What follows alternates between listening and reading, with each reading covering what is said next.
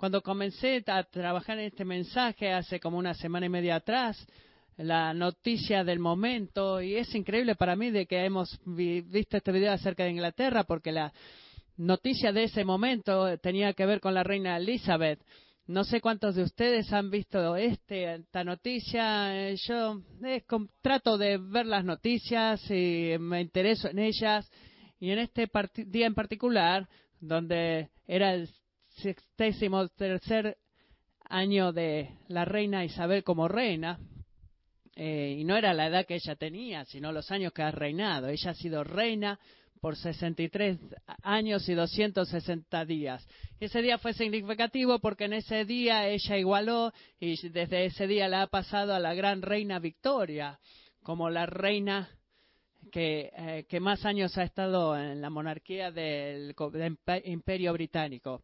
Y eso va un poco más atrás. Cuando hablan de esto, cuando tú miras a la Wikipedia y miras, eh, decir, bueno, desde el año 900 hasta el año mil y pico este, estaba este rey, y ahora la reina Isabel se ha convertido en la reina que ha reinado por más años en ese imperio. Y tiene eh, algo, significa algo ser un gran rey eh, y significaba mucho más ser reina en la época de Victoria y significaba mucho más en el 1800 que ahora. En aquellos tiempos el sol nunca se ponía eh, sobre el imperio británico. Y el estar parado en la presencia de un monarca era una experiencia increíble. Ella era soberana sobre un imperio que reinaba sobre la mayor parte del imperio, del, mundo, eh, reinaban sobre la India y había protocolos que había que observar y honor, que darle a, una reina cuando tú se acercabas a la presencia de la reina. Leí acerca de una ceremonia, creo que, bueno, que las damas cuando llegaban a una edad que se convertían en mujeres, se hacía ceremonia que se las presentaba a la reina, y la forma que deberían atravesar esta situación increíble, meses con anticipación, una invitación formal salía del palacio y iban a este eh, una lista larga de cosas que tenían que hacer, vestidos que tenían que ponerse, cómo tenían que perfumarse. así que estas jóvenes damas esperaban en un cuarto, aparte de la reina, y ella estaba sentada en su trono y una a la vez se la llamaba por un nombre que uno de los empleados del palacio las llamaba por nombre y se pasaban al cuarto del trono de la reina y se acercaban a la reina y tenían que mortar cortesía, que no sé cómo hacían eso, pero bueno, tenían que ser corteses eh, y ellas tenían que saber cómo hacer eso. Y cuando se acercaban a la reina, la reina extendía su mano y ellas ponían su mano debajo de la reina y eh, con gentileza besaban la mano de la reina. Y bueno, y si la reina les hablaba, ellas le podían contestar a la reina. Eh, me hubiera gustado de estar ahí viendo lo que, eh, cómo, eh, observar cómo la gente honraba a esta monarca. Hubo un tiempo en particular cuando dos jóvenes han sido invitadas a participar, que eran de Chicago, Illinois, y viajaron a Inglaterra para su presentación y cuando la reina extendió su mano, una de las jóvenes de Chicago la tomó y se la sacudió fuertemente, aparentemente sin saber el protocolo o lo que debía hacer supuestamente con la reina. Tú no debes agarrar su mano y sacudírsela. Este es la soberana, la monarca. No sé si no recibió el memo o al haber sido americana, en su orgullo y arrogancia, pensó que no debería honrar a la reina de esa forma en particular, pero sea lo que haya pasado, es así como se ve el estar parado delante este, un monarca mortal, una mujer sentada en su trono, y nos debería dar nosotros como una pequeña muestra de lo que significa tener a un rey y lo que significa el destello de, tener un, un, señor. Y tú, Kingsway, debes saber que tienes un rey un señor soberano y es increíble, más grande que cualquier monarca eh, y, más grande que cualquier imperio significante que el tiempo lo hace borrar, pero no hay el tiempo que pueda borrar el imperio de Dios. Y vamos a revelarlo y a honrarlo. Un día se nos va a revelar y lo honraremos y le temeremos. Y para aprender eh, del comportamiento de estas jóvenes en Chicago, aprenderemos lo que significa hacer negocios con el Señor, al cual se le debe temer. Así que consideremos delante de Dios en esta mañana. ¿Qué significa temerle al Señor? De caminar y vivir delante de Él en temor. Permitamos que Él nos pregunte, que pruebe nuestros corazones, de que tener esa pregunta en nuestro corazón, que son de nuestros corazones. Vamos a estar leyendo de Marcos capítulo 12, comenzando en el versículo 35 hasta el final del capítulo. Y el, nombre de este pasaje sobre nuestras vidas es, es preguntarnos si tememos al Señor. Leamos la palabra de Dios juntos. Marcos 12 del 35. Mientras enseñaba en el templo, Jesús decía, ¿por qué dicen los escribas que el Cristo es el Hijo de David? David mismo dijo por el Espíritu Santo, el Señor dijo a mi Señor, siéntate a mi diestra hasta que ponga a tus enemigos debajo de tus pies. David mismo lo llama Señor. ¿En qué sentido es pues su hijo? Y la gran multitud lo escuchaba con gusto.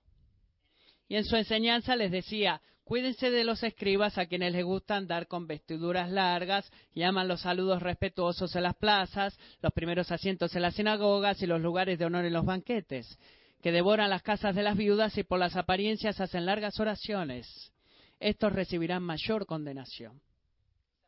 Jesús se sentó frente al arca del tesoro y observaba cómo la multitud echaba dinero en el arca del tesoro y muchos ricos estaban echaban grandes cantidades.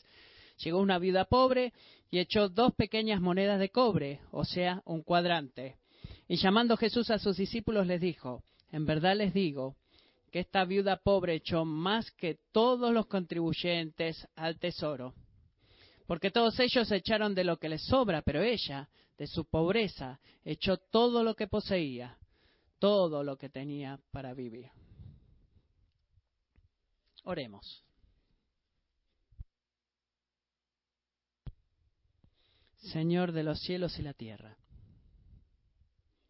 nos acercamos a ti en humildad y pedimos que tú nos gobiernes y nos guíes nos instruyas y nos motivas, nos motives a través de tu palabra. Y que nos enseñes a temerte. Que no debemos temer a nada más. En nombre de Jesús. Amén. Así que el llamado, el punto principal del pasaje de esta mañana es debemos temer al Señor. Quiero avanzar en los pasajes y tengo tres puntos en mente, tres secciones distintivas del texto y vamos a estar observándolas juntos una a la vez. La primera sección, versículos 35 al 37, Cristo establece su identidad como Señor. Así que quiero hablar, leer estos versículos otra vez. Vamos a profundizar en los versículos 35 al 37. Mientras enseñaba en el templo, Jesús decía, ¿por qué dicen los escribas que el Cristo es hijo de David? David mismo dijo por el Espíritu Santo, el Señor dijo a mi Señor, siéntate a mi diestra hasta que ponga a tus enemigos debajo de tus pies. David mismo lo llama Señor. ¿En qué sentido es pues su hijo? El gran trono y la gran multitud le escuchaba con gusto. Así que Jesús, eh, recordemos que había estado, había sido, sido trampeado por los gobernantes a través de los capítulos en el capítulo 12 de Marcos, que estoy seguro que escucharon la semana pasada y recordarán que a través del capítulo estuvieron este grupo de personas que se acercaban a él y le hacían preguntas y le preguntaban acerca del gran mandamiento, preguntas de la resurrección, eh, probarlo acerca de pagarle los taxas al César y habían tenido, él había respondido todas estas respuestas y sus oponentes habían terminado de, de tratar de engañarlo y es como que se alejaron un poco. Y en el versículo 34 decía que nadie se aventuraba a hacer más preguntas. Así que no sé si vieron el debate la semana pasada, pero nadie quiere estar ahí, en una situación. Nadie se aventuraba y es una eh, es una gran performance que Jesús ha hecho cuando nadie se atreve a hacerle pregunta. Pero en lugar de irse, cuando el debate terminó, él se quedó en el centro del escenario y ahora se vuelve a sus cuestionadores y les hace esta pregunta. Ahora el estrado le pertenece a él, el escenario. El gran, la gran importante pregunta, ¿cómo los escribas pueden decir de que el Cristo es el hijo de David? Jesús no está diciendo lo que los escribas dicen esto, los escribas dicen que Cristo es el hijo de David. En efecto, los escribas enseñaban eso porque, bueno, es lo que el Antiguo Testamento enseñó de que el Mesías, el Cristo, vendría de la línea de David, eh, que su descendencia o su hijo es una, un concepto muy bíblico eh, consistente con toda enseñanza bíblica. Así que si ustedes fueran y leyeran el Antiguo Testamento, dirían, bueno, él pensó esto porque la Biblia dice que va, eso es lo que dice. Según de Samuel capítulo 7 habla específicamente los versos 12 al 13 que Dios le dijo a David, cuando tus días se cumplan y reposes con tus padres, levantaré a tu descendiente después de ti el cual saldrá de tus entrañas estableceré su reino. Él edificará casa a mi nombre y yo estableceré el trono de su reino para siempre. Así que Dios lo hizo claro a través del Antiguo Testamento que el Mesías, en efecto, sería descendiente de David.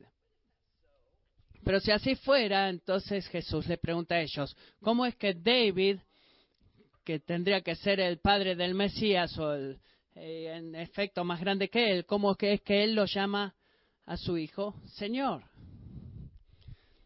Eh, salmo 110, versículo 1 dice, es un salmo escrito por David y habla del Mesías. Y David comienza ese salmo diciendo, el Señor, que es Yahweh, le dijo a mi Señor, el Mesías, siéntate a mi diestra. Yahweh invitó al Mesías a sentarte a mi diestra. Pero cuando David habla del Mesías, le llama a mi Señor, cuando David habla del Mesías.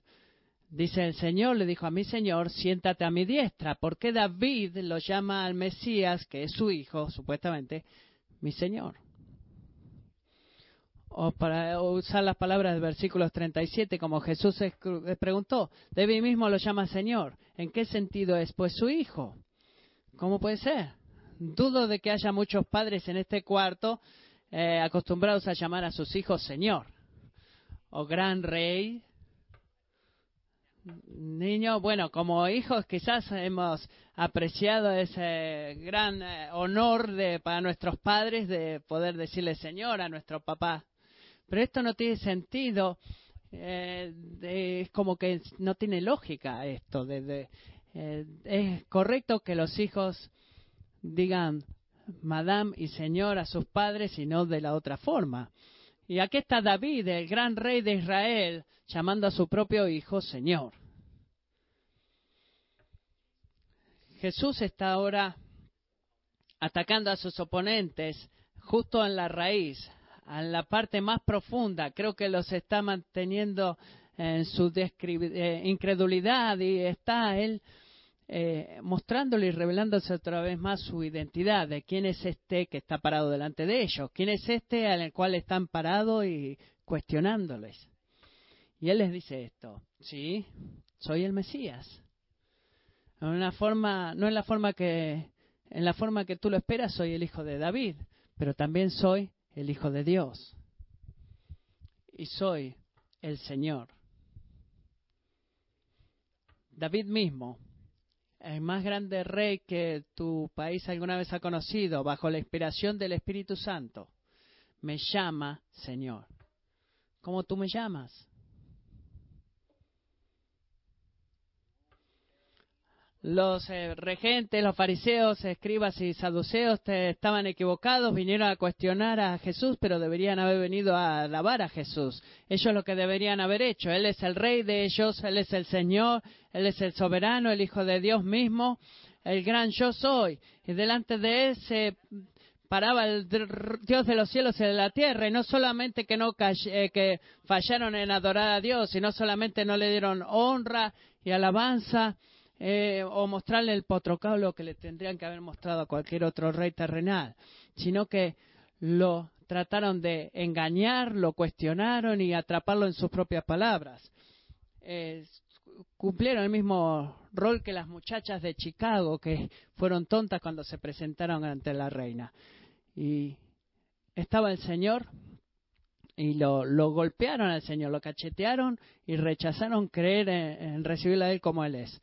Los ciudadanos americanos quizás puedan este, dejar este, escaparse en esa situación, un, un ciudadano rebelde de que ante un rey que no es rey de ellos porque somos americanos. Pero verdaderamente no podemos escaparnos cuando estemos delante de la presencia del soberano Dios y Señor. Nosotros no nos vamos a perder ese día, nadie va a faltar de ese día. Este pasaje nos desafía acerca de temer al Señor. Vemos los primeros tres versículos, miremos los próximos juntos, 38 al 40, que los leo de vuelta para que recuerden, refresquen nuestras mentes. Y en su enseñanza les decía, cuídense de los escribas a quienes les gusta andar con vestiduras largas y aman los saludos respetuosos en las plazas, los primeros asientos en las sinagogas y los lugares de honor en los banquetes, que devoran las casas de las viudas y por la apariencia hacen largas oraciones estos recibirán mayor condenación. Los escribas eran aquellos que eran eh, como la élite religiosa, aquellos que se pensaban que eran buenos, eh, moralmente limpios, este, que estaban por encima de los demás. Pero lo que Jesús revela es que su justicia no es eh, justicia sino hipocresía. Conocían algo del temor del Señor y lo que ellos querían era verse como que temían al Señor. Eso es lo que querían hacer. Querían verse como que temían al Señor a los ojos de otras personas. Deberían ser de este. Estaban pretendiendo alabanza y estaban eh, haciendo la de que eran, se mandaban la parte de que eran adoradores de Dios. Eh, les gustaba llevar las vestiduras de los santos y de los puros y querían mostrarle a todo el mundo qué buenos y qué piadosos eran.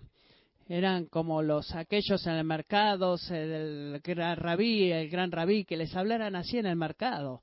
Les gustaban los mejores asientos en las sinagogas, reservados para los santos y justos, para los piadosos, el, el gran este, eh, pastor, eh, diácono, eh, predicador, que como se dice acá, escriba.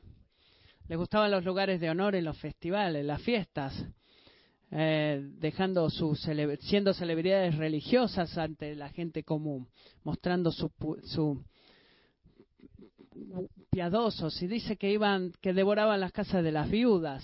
Era la norma ahí de que había como una norma puesta para los este los escribas y muchas viudas tenían que ofrecer cualquier cantidad de dinero para estos hombres para que estuvieran en sus lugares para poder eh, para que ellos pudieran perseguir su propia hipocresía. Era como un sistema en el cual estos hombres las dejaban a las viudas sin dinero para poder ganar eh, eh, hacerse importantes y seguir importantes y estos hombres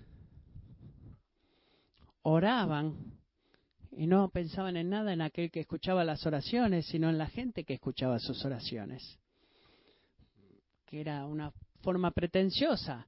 Imagínense, imagínense entrar al cuarto del trono con el gran rey, o imagínense entrar al cuarto de, del trono donde estaba la reina Victoria, y ahí está ella sentada y tú te caminas ahí y pretendes hablarle a ella tu mensaje en realidad es para todo el mundo que está escuchando. Pero y tú puedes mandarte a la parte que el rey soberano esté delante de ahí. Y, y imagínense estar pensando lo que las otras personas piensan. No me veo bien con, este, con el rey o la reina detrás de mí. Y esa es lo que es la pretensión la pretensión hace de largas oraciones y dice, me veo bien con Dios detrás mío, ¿verdad? Los escribas eh, temían la presencia de Dios, pero miraban al lado correcto. Ellos le temían a la gente e ignoraban al Señor soberano. Temían a la multitud en lugar de la opinión de Él, la opinión del hombre, temían y temían al hombre y uno no puede temerle al hombre y a Dios al mismo tiempo, y ellos se olvidaron de temerle al Señor. Queridos santos, que nosotros con todo eh, acto genuino tememos temamos a Jesús, temámosle a Él, al cual, del, cual estamos parados delante, porque Él es Rey, Él es Señor y Él es soberano sobre nosotros. Temámosle a Él y no le temamos a los hombres. Y no trabajemos por la alabanza de otra persona y no trabajemos temiendo el rechazo de otras personas, sino que trabajemos por la audiencia de aquel que siempre está mirándonos. Jesús dice, tengan cuidado con los escribas, qué fácil es describir a un escriba.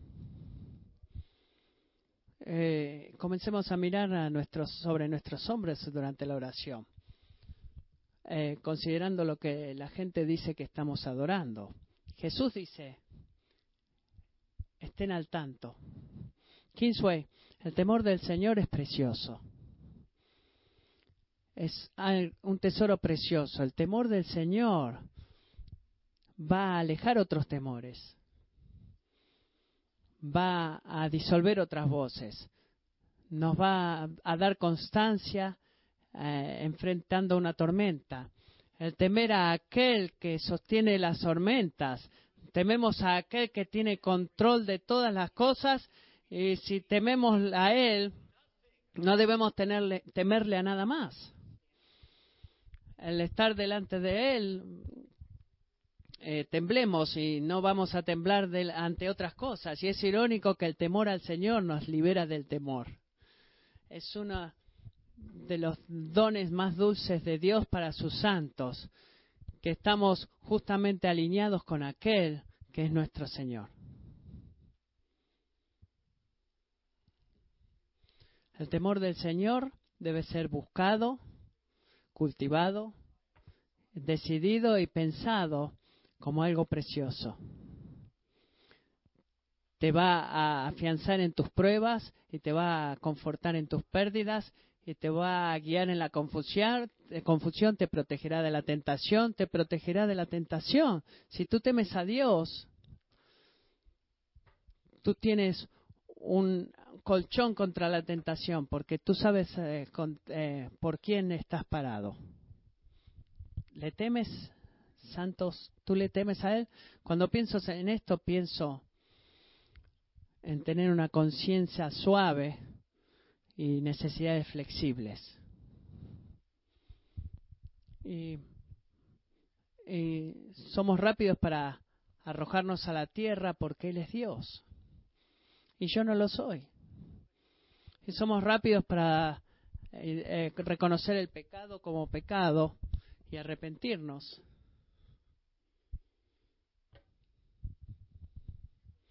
El temor del Señor se ve como orar en, en privado y arrepentirte en público.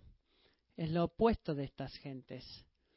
Oramos en privado y nos acercamos al Señor en el lugar secreto y hacemos nuestro arrepentimiento a gran voz. El temor del Señor eh, nos hace temblar de la idea de, no complacerlo a Él. Eh, puedo no complacer a cualquier otra persona, pero no puedo dejar de complacerte a ti. No quiero dejar de complacerte a ti, aquel que has dado a ti mismo por mí, aquel que es mi Señor y mi Dios. Que aprendamos a temerle, la última sección de nuestro pasaje en esta mañana, cuando consideramos el temor del Señor, versículos 41 al final del capítulo. Podemos leerlo juntos otra vez para que se refresquen mientras los consideramos. Jesús se sentó frente al arca del tesoro y observaba cómo la multitud echaba dinero en el arca del tesoro y muchos ricos echaban grandes cantidades. Llegó una vida pobre y echó dos pequeñas monedas de cobre, o sea, un cuadrante. Y llamando Jesús a sus discípulos les dijo, en verdad les digo, que esta viuda pobre echó más que todos los contribuyentes al tesoro, porque todos ellos echaron de lo que les sobra, pero ella, de su pobreza, echó todo lo que poseía, todo lo que tenía para vivir. Esta pequeña sección se lee como una parábola, ¿no es cierto?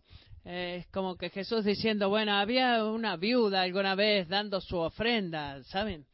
Pero no es una parábola. Esto sucedió. Jesús estaba ahí observando esta situación y él, él observaba a la gente. ¿Alguna vez observaste a la gente? Es como sentarte, eh, observar como los extraños, qué, extraña gente puede ser, ¿no es cierto? Eh, quizás en el mall sentado, viendo a la gente, siendo gente. Eh, estaba manejando el otro día, tenía que doblar hacia la derecha en la hora pico y estaba en el semáforo y no había forma de que podía meterme en este tráfico hasta que la luz se pusiera en verde. Así que inusualmente, en lugar de pasar a la gente, pasar a los, eh, pasar a los autos, pasar a 20 millas por hora, me comencé a enfocar en los la gente que pasaba y fue gracioso. Estaba esta persona hablando en su celular, esta otra persona cantando, que pasó el próximo arreglándose el pelo en el espejo. Eh, todos se veían como graciosos porque eh, nadie hizo nada vergonzoso. Algunas veces como que estabas esperando que alguien hiciera algo súper vergonzoso, pero no. Toda esta gente diferente manejando en su pequeño mundo. Pero aquí está Jesús y él está sentado observando a la gente. A la gente que estaba dando su ofrenda. Pero él más allá de lo externo y lo aparente de cada gente. Y entra en lo profundo de lo que esta vida está haciendo. Él ve a la gente rica poner gran cantidades de dinero, grandes cantidades de dinero que podían ayudar a reconstruir el templo, y hacer grandes cosas, pero también ve a esta viuda y, y cuando la ve, él atrae la atención de los discípulos y dice, muchachos, vengan, vengan, miren esto. Recuerden, no es una parábola, ¿eh? No, no estaban escuchando ver esto, estaban viendo lo que estaba sucediendo. Dice, miren esta mujer, ¿la ven? Ven lo que está haciendo. Entonces se observan estas dos insignificantes monedas. Eh, sí, bueno, sí vemos eso.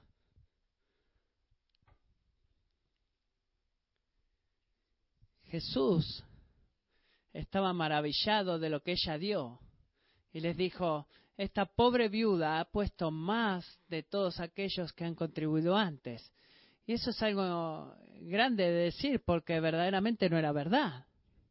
Ella no dio más de que los demás.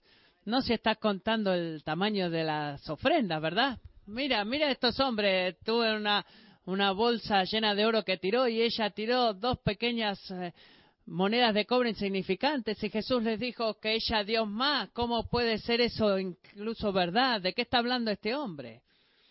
Bueno, Jesús cuando dijo que ella dio más, él no estaba contando lo que ella dio, sino que estaba contando lo que ella retuvo para ella. Ella estaba contando lo que ella retuvo, el, tamaño del regalo a los ojos del maestro. No es eh, se trata de cuánto más tú retienes de lo que das. Creo que es muy significativo. Y está esta viuda acá y no había Social Security en esa época. Quizá nosotros nos preocupemos del Social Security, pero ella no tenía Social Security. Es una viuda, no tiene forma de ganar dinero y tiene dos monedas. Una podía ser para la próxima comida y la otra para la ofrenda. Y ella las tomó ambas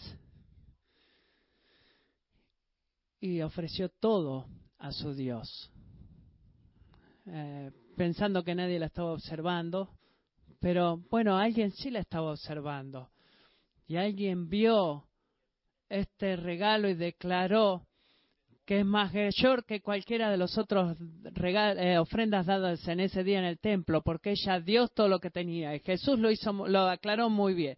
Ella dio de su pobreza y ella dio todo lo que ella tenía, coma, todo lo que ella tenía para vivir. En caso de que nos lo hayamos olvidado, no lo hayamos entendido la primera vez, nos lo dice de dos formas diferentes. Dio todo lo que tenía, todo lo que tenía como ofrenda. Observemos lo que Jesús hace. Miremos, este, yo soy como medio petizo, y eh, me tendría que parar así para poder mirar sobre mi hombre, ver lo que pasa. Así que consideremos esto. Estamos mirando a esta mujer que tiene dinero suficiente para su propia comida nada más y ella lo entrega todo. Y yo pienso de que eso es tonto, es estúpido. Digo, yo pienso, bueno, ¿qué estás haciendo? ¿Es eso sabiduría? quizás no diría que sería tonto, pero preguntaría, ¿es sabio eso? ¿Estás seguro? ¿Es sabio hacer eso? Esto es claro, de que si todo lo que es es lo que podemos ver, si todo lo que es es lo que podemos contar en nuestra cuenta de cheques, ella era fue tonta. Pero si hay un Dios y ese Dios te está pidiendo por todo lo que tú eres y todo lo que tú tienes, entonces el error no es no darle todo a Él, sino el error es retener todo lo que Dios nos pide que le demos al Dios que nos pide por todo. Eso es lo que significa tener un Señor cristiano. Significa que no, no, podemos, no retenemos nada para nosotros. Ese es el paso uno, es el día primero de la vida cristiana, pero adivina que el día dos y el día treinta y dos y el día 2022 de la vida cristiana es darle todo a Él.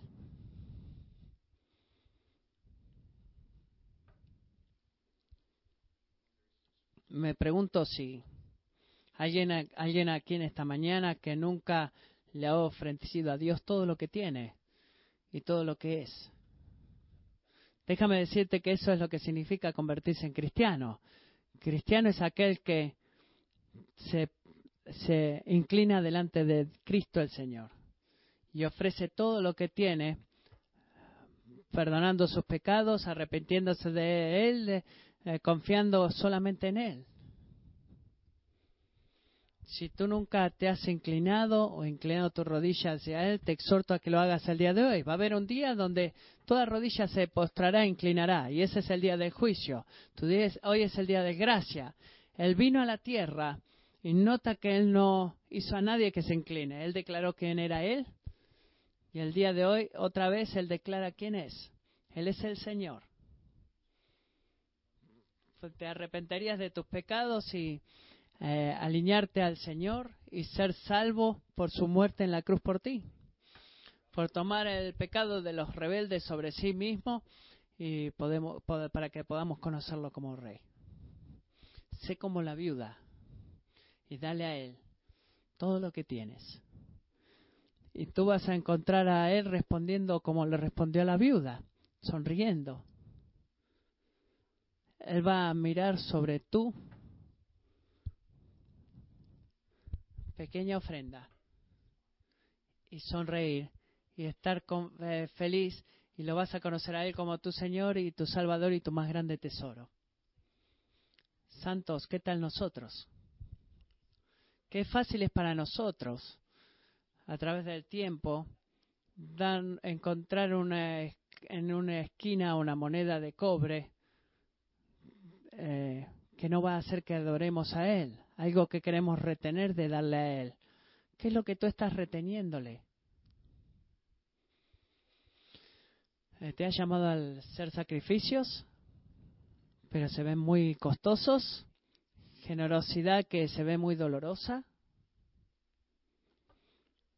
Quizás el fortalecerte en una temporada difícil como iglesia.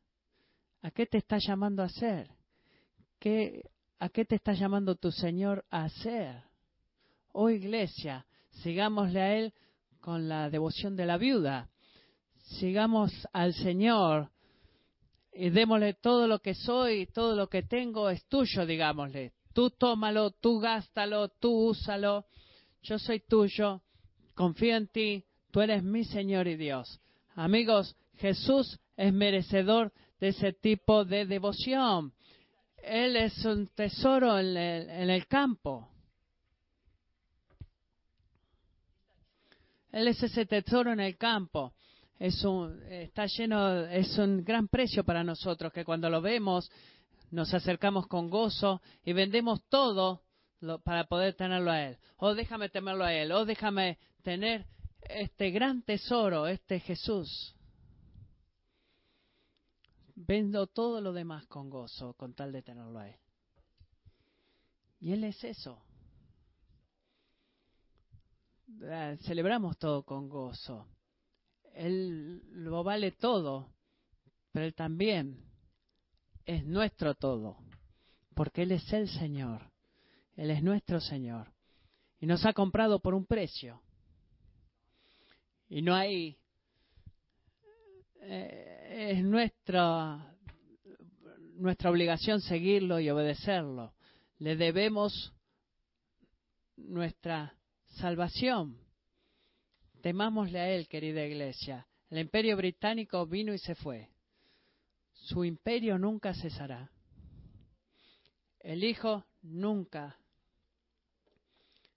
El sol, el sol nunca se pondrá sobre su imperio. Y ni siquiera el sol se va a necesitar en su imperio porque Él va a ser la luz. Así que amigos, cuando venimos a Él con humildad, ¿qué te pide a ti que le des? ¿Cómo te está pidiendo que confíes otra vez? Temerle a Él otra vez. Creo, creo que la postura correcta del corazón es este, tener el mismo sentimiento que esa viuda. Esto es todo lo que tengo. Ojalá tuviera más para dar. Ojalá tuviera más ofrenda. Todo lo que tengo es necesidad y todo lo que tengo es lo que me has dado.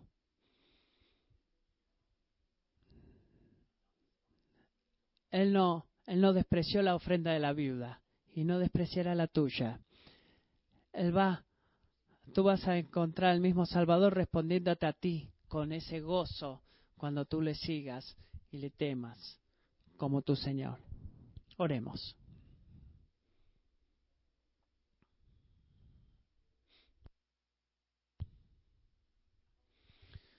¿Cómo un hombre puede orar sobre el temor del Señor? Solo por la sangre de Cristo. Jesús, gracias de que tú no eres solo el Señor, sino que tú eres el Salvador. Tú nos das la bienvenida una y otra vez. Eh, cuando tú revelas áreas para nosotros en las cuales debemos arrepentirnos, Señor, te pido que tú nos des gracia para el arrepentimiento y, y seguridad de tu perdón. Oro de que tu Espíritu Santo trabaje en nuestros corazones. Danos eh, convicción directa y específica, convicción que nos guiará de vuelta hacia la cruz. Y Señor, que cuando tu pueblo y mientras esta iglesia que se llama Kingsway, que le teman a su rey y honren al rey, que eres merecedor de eso. En el nombre de Jesús, amén.